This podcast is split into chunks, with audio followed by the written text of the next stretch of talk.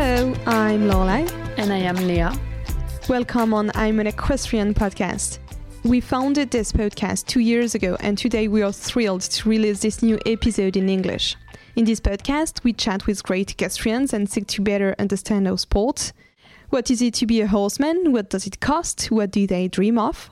We hope that each of our episodes will participate to strengthen your passion for horses and to empower you as a horse lover, a horse rider, and a person.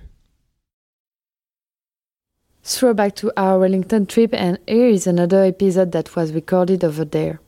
This week, and for the second time in I Am an Equestrian, we do not have one guest, but two.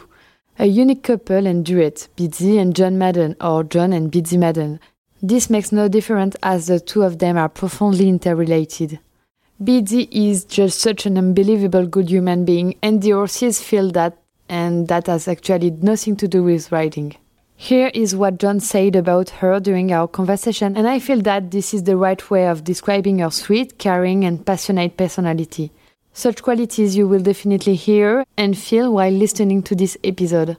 You will also learn about the journey that led them climb up the sport ladder about the roles each of them plays in the other's career, and eventually how we happen to become one of the, if not the, best female riders of the generation. When I think of all these amazing and fascinating people we meet thanks to this podcast, I can only feel very lucky.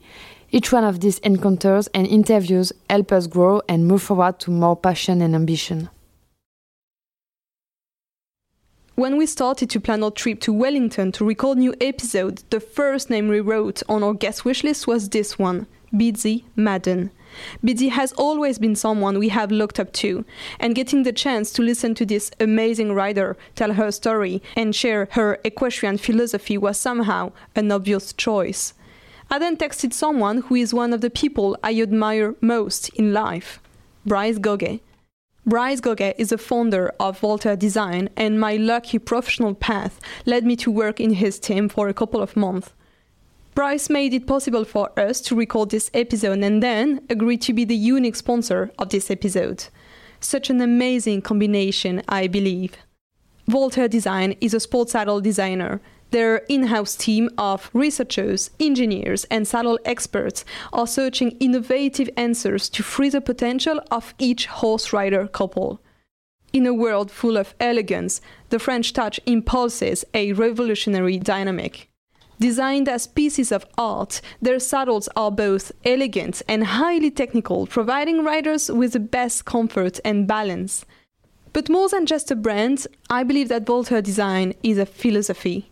The brand identity and company organization are built on very strong values ambition, commitment, humility, team spirit, ownership, freedom. Don't these make you think of someone? Like Beezie, for instance? Beezie has been one of the first international champions to join the brand, followed by other star names like Oliver Townend. She has, ever since this very first year, faithfully been riding with Voltaire saddles. So just like Beezie Madden, just like me, ride with a Voltaire saddle and express your potential. I, I think our system is is a very good one. I think it could be improved some, but um, we I think we're one of the best at taking riders that maybe aren't the most talented riders and turning them into very successful riders. I think the talented ones are going to be good in any system, really, but I think starting with the hunters generally you do you have to learn style you have to learn technique and smoothness and and importance on accuracy and things like that and i think when you start the equitation it becomes more about accuracy and more about being able to ride lines that you're going to see in a jumper or international competition and be able to do it really well and i think our system makes it so that people learn to do that well. We're already drifting towards this phase where kids are saying, I don't want to do the hunters and the equitation, I just want to do the jumpers because I think because it's their shortcut to success. You know, they they can get a good horse and run around like a monkey and win some classes. And I think you get that to some extent when you don't have the hunter and the equitation system. And I think like in Europe and stuff like that, they're they're more and more getting into style and things like that. So I'm not criticizing them, but you can have more people flying around, but not doing it with as much style or with being able to influence the horse in the proper way, and they never will learn that. On the other hand, we need some more rough and tumble kids that get, just go in there and get the job done as well. So both are good, and I think if you can combine them both somehow, it would be really good. yeah, it's interesting because so, so you have a 12 year old kid and they get a horse that's almost impossible for them to knock down one meter or whatever.